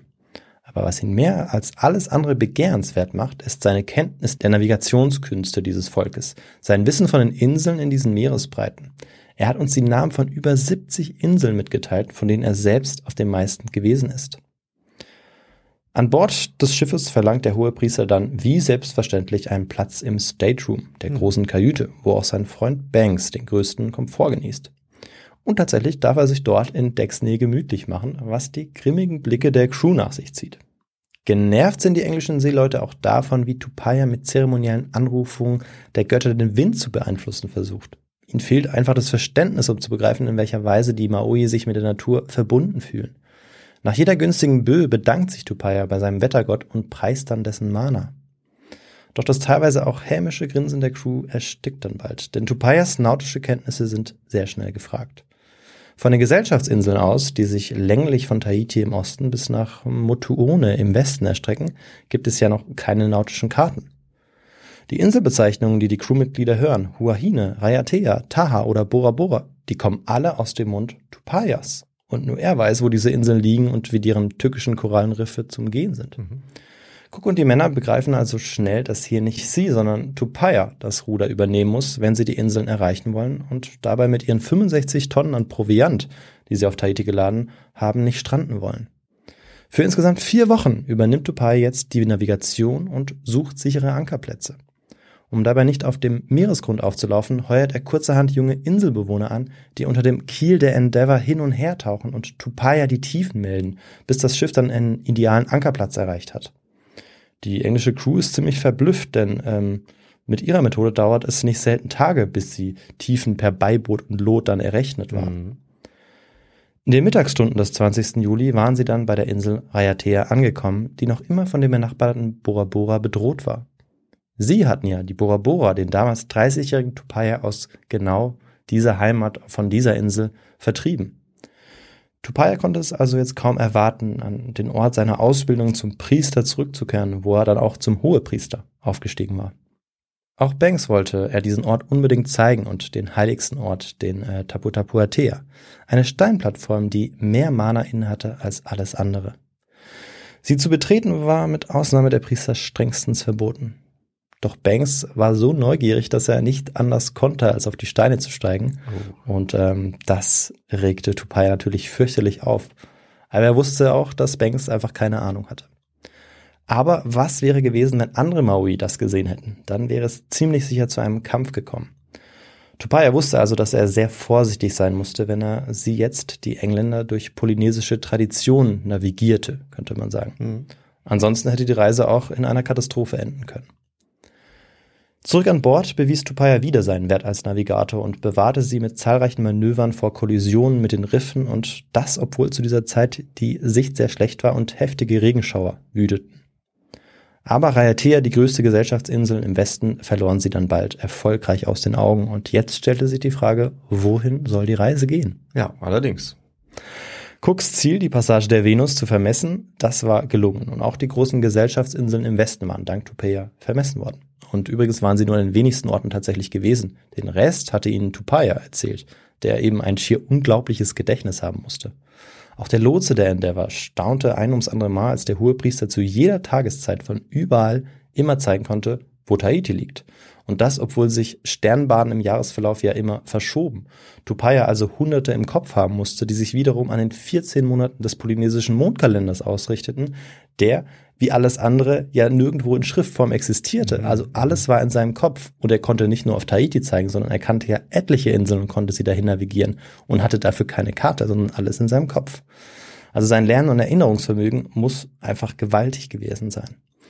Für den Lotsen der Endeavour lag es bald nahe, dass dieser Mann ihnen eine Seekarte zeichnen sollte. Denn er kannte ja etliche Inseln, die Cook und seine Kumpanen noch nie gesehen hatten und auch außerhalb der Gesellschaftsinseln, beispielsweise Samoa. Und ähm, Samoa konnte Tupaya sogar richtigerweise als eine der Herkunftsinseln der ersten Bewohner Tahitis ausmachen. Aha. Wahrscheinlich auch über Tradition, Ja. über äh, Oral History, Mhm. ähm, hat er eben auch das erfahren oder konnte eben, eben auch das benennen. Hm, Das ist ja dann vielleicht auch noch nicht so lange her, ne? wenn wir hier von ja, 1500 Jahren sprechen, ist es, glaube ich, durchaus ähm, denkbar, dass das so lange mündlich überliefert wurde und noch nicht allzu verschwommen war, sage ich mal, diese Herkunftssage. Hm. Ja, in jedem Fall. Also, dass die eben weiter tradiert wurde. Und Tupaya erstellte jetzt auf jeden Fall diese Karte und zeigte sie Banks. Doch der, wie auch wenig später Cook, verstanden die Karte nicht. Denn Denkmuster und Erfahrungswelten lagen wahrscheinlich viel zu weit auseinander zwischen diesen Mhm. beiden Welten. Denn Tupaya verstand ja den Ozean als bewegtes, dreidimensionales Universum, das aus Wasser und Inseln, Sonne und Stern, Meereslebewesen und Vögeln, Wind, Wellen und Strömungen bestand, die eben jeweils immer charakteristisch für eine bestimmte Region waren. Eine zweidimensionale Abbildung dieser Orientierung war ihm also eigentlich völlig fremd, weswegen Cook dann auch mit der Karte, die er zeichnete, nicht viel anfangen konnte. Aber während Cooks zweiter Expedition gelang es ihm mit dieser Karte äh, oder diese Karte erst so richtig zu verstehen und mit ihr dann auch noch viele unbekannte Inseln zu bestimmen und dann zu entdecken. Das erfahren wir dann auch äh, aus einem zeitgenössischen Tagebuch der zweiten Expedition. Da Cook Topayas Karte aber zu diesem Zeitpunkt noch nicht lesen kann, war für ihn die Entdeckung der Südsee eigentlich fürs Erste abgeschlossen. Und dann, plötzlich erinnert er sich daran, dass er in London noch einen Umschlag mitbekommen hatte mit einer geheimen Order. Diesen Umschlag sollte er erst aufmachen, nachdem er Tahiti verlassen hatte. Und daran stand, dass er nach der ominösen Terra Australis Incognita suchen sollte. Einem Südland, das seit der Antike immer wieder beschworen wurde und im antarktischen Zirkel liegen sollte, aber in Wahrheit nicht existierte. Das sollte er später dann bei seinen späteren Expeditionen dann selbst rausfinden, als er im Prinzip dann auch mehrmals die, äh, ja, die Welt umrundete und einmal eben das Ganze relativ weit im Süden machten, also im Prinzip einmal die Antarktis umrundete, aber natürlich nicht in Küstennähe. Das kommt dann erst später und Mhm. darüber haben wir auch schon mehrere Folgen gemacht, die sich eben in die Antarktis begeben. Ja. Und die Terra Australis haben wir natürlich auch in unserer Folge zu Australien. Ja. Und äh, ja, wenn ich mich nicht irre, ist er dann eben auch derjenige, der das Ganze als Mythos aufdeckt. Mhm. Aber diesen Mythos, den gab es seit der Antike. Außerdem stand in dem Brief noch was weniger Spektakuläres, nämlich, dass er die Küsten Neuseelands kartografieren sollte. Und beides potenziell und auf jeden Fall, denn Neuseeland war schon entdeckt, Mhm. aus europäischer Sicht entdeckt, äh, im Süden lag, hieß es, dass das Schiff jetzt Kurs in Richtung Süden aufnahm. Am 14. August 1769 ankerte dann das Schiff ein letztes Mal vor einer polynesischen Insel in den Tropen und ein letztes Mal nutzten Cook und Banks Tupayas Vermittlerfähigkeiten, um einen Tauschhandel zu organisieren. Dass das das letzte Mal sein würde, das dachten sie zumindest, davon gingen sie aus. Dann nahmen sie ihre Fahrt in Richtung Süden auf und auf ihrer Reise wurde es kälter und kälter. Obwohl Tupaya die Crew um Cook und Banks zahllos geholfen hatte, blieb er nicht besonders beliebt. Vielleicht, weil er für viele auch so unantastbar war, also für die Crew und sich auch eher distanziert verhielt. Ganz anders war sein Neffe und sein Schüler Tayato. Ähm, den er eben auch mit aufgezogen hatte und den er auch unterrichtet hatte, der auch Priester werden wollte. Er war Everybody's Darling und unterhielt auf seiner immer freundlichen Art die Crewmitglieder. Das wissen wir eben auch aus den Tagebüchern der Crewmitglieder. Außerdem wird ähm, daraus auch deutlich, dass ja, ihn alle liebten und am meisten natürlich sein Onkel, Tupaya. Am 6. Oktober 1769 erreicht die Endeavour dann ihr Ziel, die Ostküste der nördlichen Insel Neuseelands. Endlich konnten sie ihre Süßwasservorräte auffüllen und Proviant an Bord tragen. Das hofften sie zumindest. Doch auch dieses Fleckchen war nicht unbewohnt und anders als die Maui waren die dort lebenden Maori deutlich scheuer und ihnen auch ziemlich feindlich gestimmt. Mhm. Von Besuchern hielten sie nicht besonders viel und so war das erste Aufeinandertreffen zwischen der Crew der Endeavour und den Einheimischen kriegerischer Natur. Auch die nächsten Versuche, das Land zu betreten und Handel mit den Maori zu treiben, bleiben erfolglos, sodass Captain Cook nicht mehr anders weiß, als Tupaya zu fragen, ob er nicht dafür sorgen könne, dass sie irgendwie an Trinkwasser kommen. Tupaya ist überrascht, dass er ihn überhaupt fragt, denn er weiß nicht, wie er 4000 Kilometer von seiner Insel entfernt hier von Hilfe sein kann. Er kennt sich hier eigentlich nicht mehr aus. Sehr schnell stellt sich allerdings heraus, dass Tupaya sehr wohl von sehr großem Nutzen sein kann. Und kannst du dir vorstellen, warum das so war, David? Ähm, weil er ja vielleicht doch irgendwie ähm, besonders gut kommunizieren konnte, nehme ich mal an. Also ja. weil die Geflogenheiten sich vielleicht geähnelt haben, weil die Maori ursprünglich ja auch aus Polynesien kamen. Richtig. Höchstwahrscheinlich. Ja. Und was interessanter ist, dass die Sprache sich auch nur geringfügig mhm. verändert hat, was bedeutet, dass sie sich auch gegenseitig verstanden, die okay. Maori und die Maori. Zumindest ähm, Tupaya konnte sie verstehen. Vielleicht hätten das andere Maui nicht gekonnt, die nicht mhm. äh, seine Erfahrung und seinen Wissensschatz haben. Aber er konnte tatsächlich mit ihnen kommunizieren und mit ihnen sprechen. Ah ja, okay. Und das war jetzt für alle überraschend, auch für die Engländer, dass das funktionierte. Aber es war jetzt auch nicht so, dass sie Tupaya jetzt blindlings vertrauten. Ähm, aber das erleichterte die Situation erstmal ein wenig. Also vielleicht hier an der Stelle kann man nochmal erwähnen, dass es jetzt nicht so war, dass automatisch, wenn jemand die Sprache sprechen konnte, mhm dass dann sofort alle friedlich waren und alles super war, sondern es war natürlich immer noch sehr herausfordernd. Es kam häufig zu Diebstählen ähm, und ähm, immer wieder auch zu kriegerischen Auseinandersetzungen. Ja. Aber Tupai wusste eben sehr gut, wie er ja auch vermitteln konnte, also über die Sprache selbst, die er eben sprach, hinaus auch, wie er, wie er agieren konnte, was er anbieten konnte und wie er sie ruhig stimmen konnte, die mhm. Einheimischen, auf die sie immer wieder trafen. Das ist gut und ich möchte dazu noch eine Anekdote erzählen. Mhm. Denn äh, unter anderem war, glaube ich, Captain Cook auch beim sogenannten Cape Kidnappers dann. Ich weiß nicht, ob das auch deiner Geschichte vorkam. Äh, das so heißt, weil da die Maori versucht haben, Leute von seiner Mannschaft zu kidnappen. Und wer natürlich auch bei diesem Kate Kidnappers war, das war ich. Ah. Deswegen fällt mir das gerade ein. Ich bin nämlich genau dort gewesen, weil er das genau angegeben hat, dass es diese eine ja, Ausbuchtung war an der Küste Neuseelands, wo ihm das passiert ist. Und dann habe ich gedacht, ich gehe dahin ja. äh, vor einigen Jahren. Ja, großartig. Mir dazu ein. Also diese Stelle kommt jetzt nicht spezifisch vor, ähm, aber es ist immer wieder so, dass mhm. er, dass er in Gefahr ist. Ich bin mir auch nicht sicher, ob es jetzt bei der ersten Fahrt ist. Er wird sich ja mehrmals in die Südsee oh, begeben. Das weiß aber das nicht. kann gut sein, mhm. tatsächlich. Ja. Ähm, denn zu solchen ähm, ja, Gefangenschaften wird es auch immer wieder kommen. Ja. Und ähm, dann muss man auch schauen, dass man das irgendwie friedlich lösen kann, wenn man eben keine Crewmitglieder verlieren will. Und dafür mhm. war Tupaya super, super wichtig. Cook kartografierte jetzt weiter kontinuierlich, denn seine Aufgabe war es ja, die neuseeländische Küste zu kartografieren. Und währenddessen unterhielt sich Tupaya mit den zahlreichen Anführern der Maori. Sie sprachen wahrscheinlich über die Besiedlung der Inseln, die Ausliegerkanus und die Religionen und Kultplätze. Und dank seiner Ausbildung zum Priester und seines Erinnerungsvermögens hatte Tupaya mit Sicherheit sehr viel zu erzählen.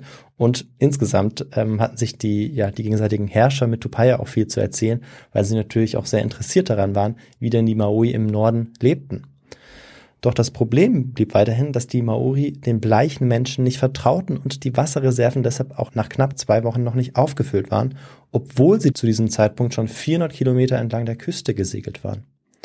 Die Maori gaben ihnen einfach keine Auskunft, wo das Wasser war.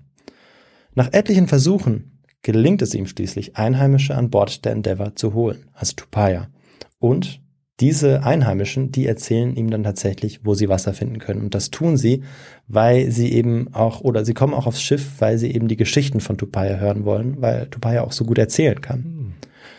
Tupaya, der Maori aus dem Norden, war für die Bewohnerinnen und Bewohner Neuseelands in der Zwischenzeit auch zu einer Legende geworden. Also für sie war er der Botschafter der alten Götter und ein kenntnisreicher Hohepriester und irgendwie auch der Admiral eines fremdartigen Schiffes. Äh, er fing sogar an, vor großen Menschenmassen Lektion zu halten, beispielsweise in der Tulaga-Bucht. Dabei predigte er die gemeinsamen polynesischen Wurzeln und die Gemeinsamkeiten von Maori und Maori. Unter anderem ging er übrigens auch auf die Menschenopfer ein, als er davon hörte, dass die Maori sich das Mana ihrer Opfer durch Verzehr einverleibten. Was er übrigens genauso abstoßend fand wie die Europäer. Also hier geht es um Kannibalismus. Er riet ihnen, dass sie doch lieber die Unterkiefer der Erschlagenen auf den Altären aufreihen sollten, ähm, denn das sei genauso wirksam, um an das Mana zu kommen. Ob es geklappt hat oder nicht, ähm, das können wir nicht oder wissen wir nicht. Mhm. Äh, in jedem Fall gab es äh, diesen Austausch und natürlich auch zu ganz vielen anderen Themen.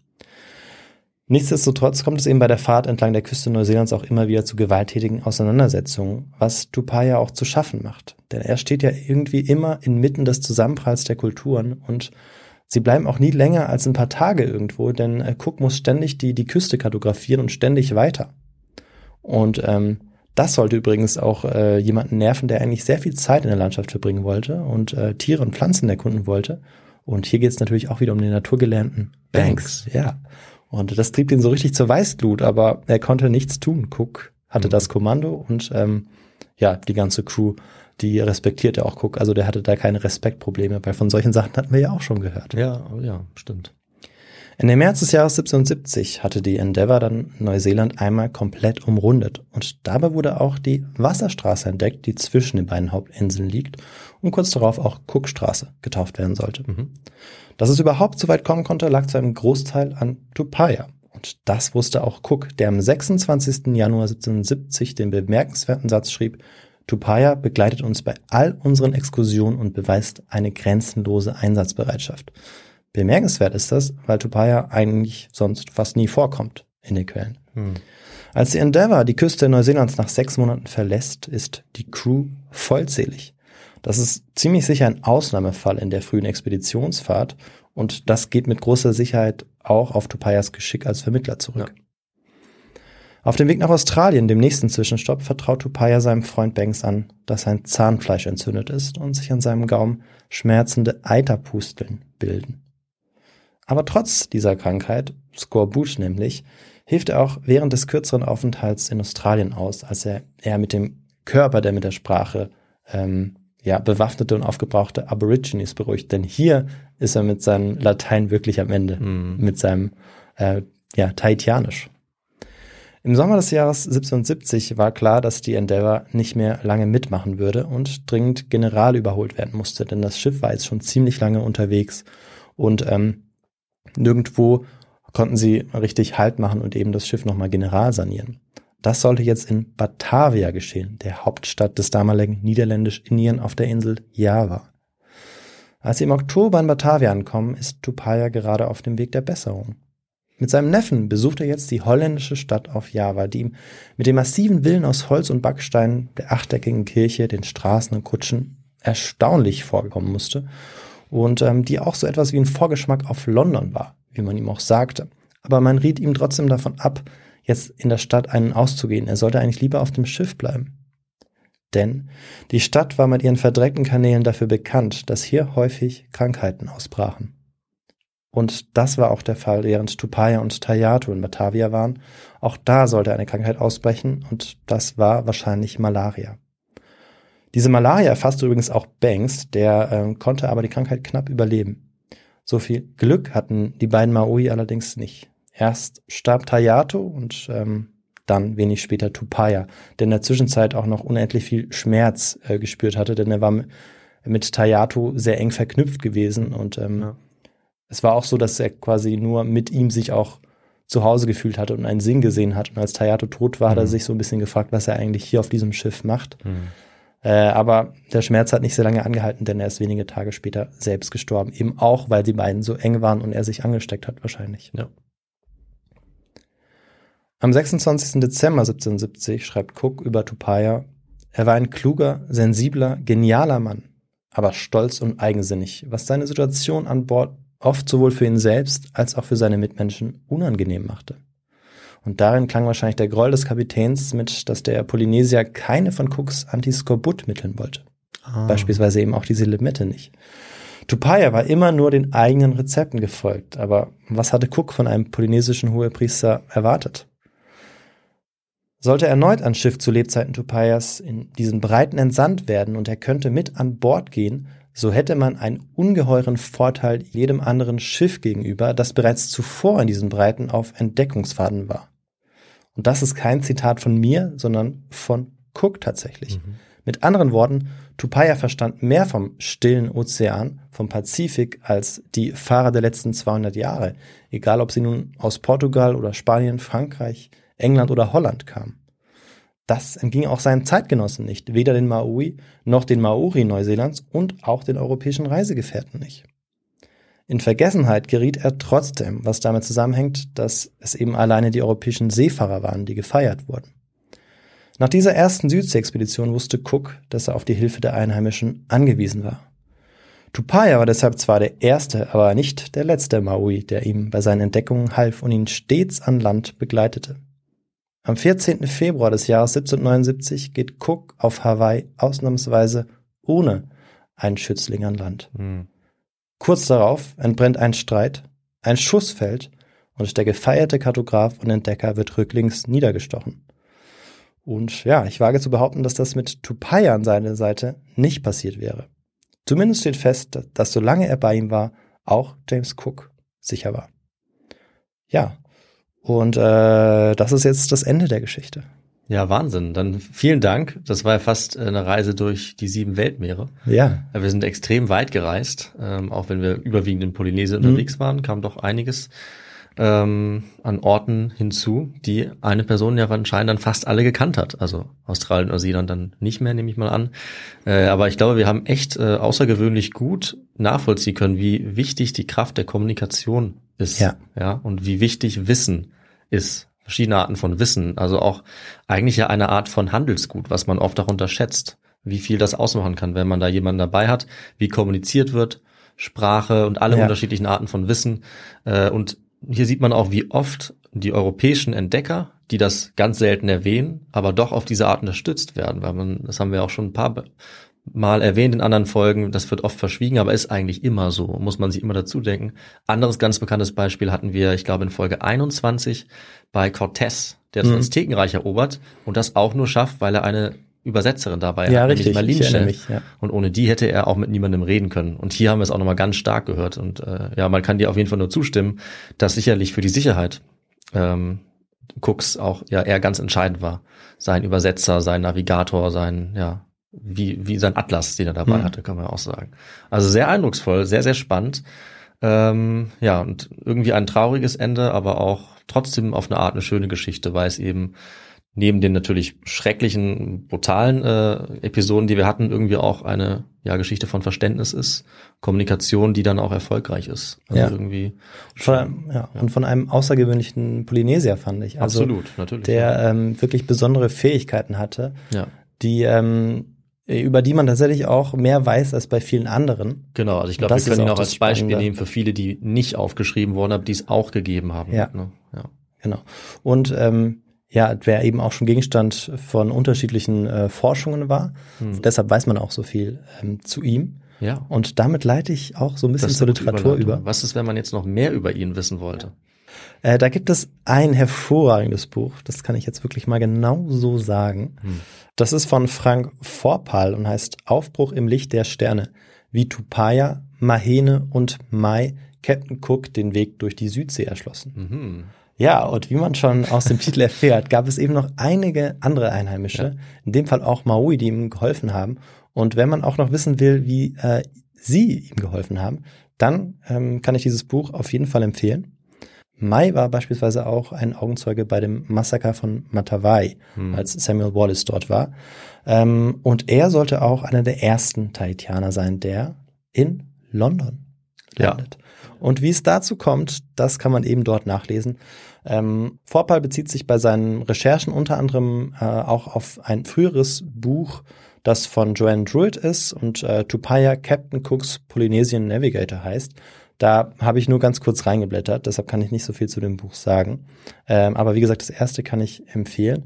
Und der Autor war auch selbst ähm, ganz viel unterwegs Mhm. in diesen Regionen, hat also selbst auch die Tempel besucht. Das ist schlau, ja. ähm, und viel Zeit damit verbracht und deshalb, genau, empfehle ich, wie gesagt, immer noch dieses erste Buch. Ich Ja, weiß nicht, ob ich, schon, ob ich schon mal so lange über ein Buch gesprochen habe, aber ähm, damit bin ich auch hier am Ende und übergebe wieder an dich, David. Ja, dann äh, sage ich nochmal jetzt ausnahmsweise, bevor wir zu den üblichen äh, Geflogenheiten kommen, freut euch auf die Quizfolge. Das können wir heute nochmal extra ansagen. Schaut euch das Formular an, das auch natürlich, wenn ihr diese Folge jetzt in einem Jahr hört, äh, wahrscheinlich sogar immer noch online ist. Ja, da könnt ihr da auch nochmal mitmachen. Ansonsten hören wir uns ja eben dann in fünf Tagen, aber das sagen wir gleich nochmal. Aber nicht vergessen das Quiz.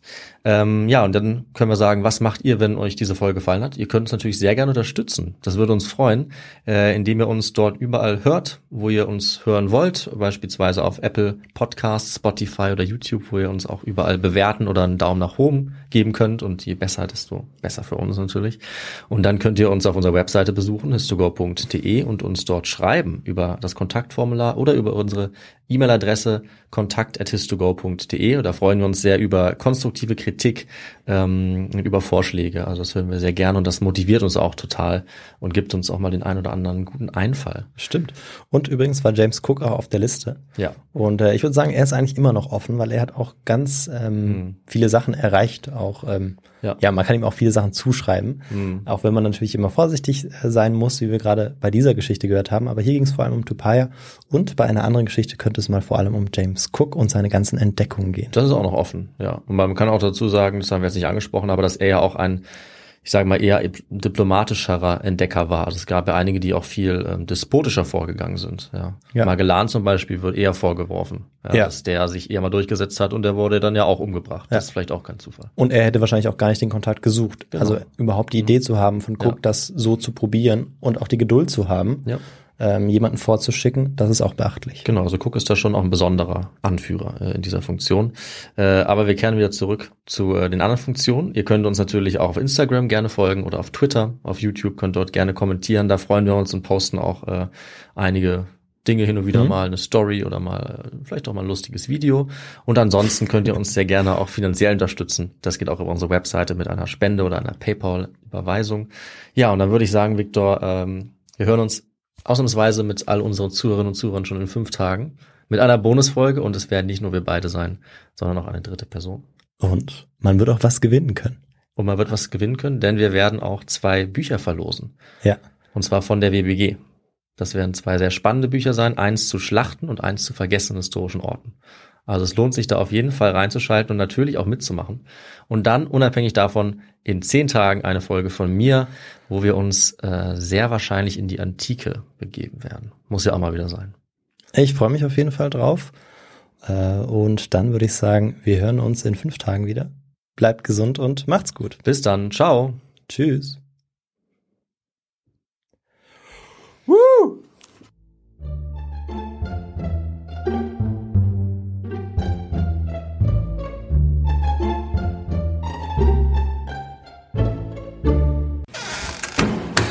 Das Land macht den schönsten Eindruck, den man sich nur vorstellen kann. Ich check kurz, ob's aufnimmt. Was? Jetzt? War nur ein Prank. Du hast gar keine Geschichte vorbereitet. Du erzählst irgendwas und wir nehmen eh nicht auf. Ever catch yourself eating the same flavorless dinner three days in a row? Dreaming of something better? Well, HelloFresh is your guilt-free dream come true, baby. It's me, Kiki Palmer. Let's wake up those taste buds with hot, juicy pecan-crusted chicken or garlic butter shrimp scampi. Mm. Hello Fresh. Stop dreaming of all the delicious possibilities and dig in at HelloFresh.com. Let's get this dinner party started. Hey, it's Paige DeSorbo from Giggly Squad. High quality fashion without the price tag. Say hello to Quince. I'm snagging high-end essentials like cozy cashmere sweaters, sleek leather jackets, fine jewelry, and so much more. With Quince being 50 to 80% less than similar brands. And they partner with factories that prioritize safe, ethical, and responsible manufacturing. I love that. Luxury quality within reach. Go to quince.com slash style to get free shipping and 365 day returns on your next order. Quince.com slash style.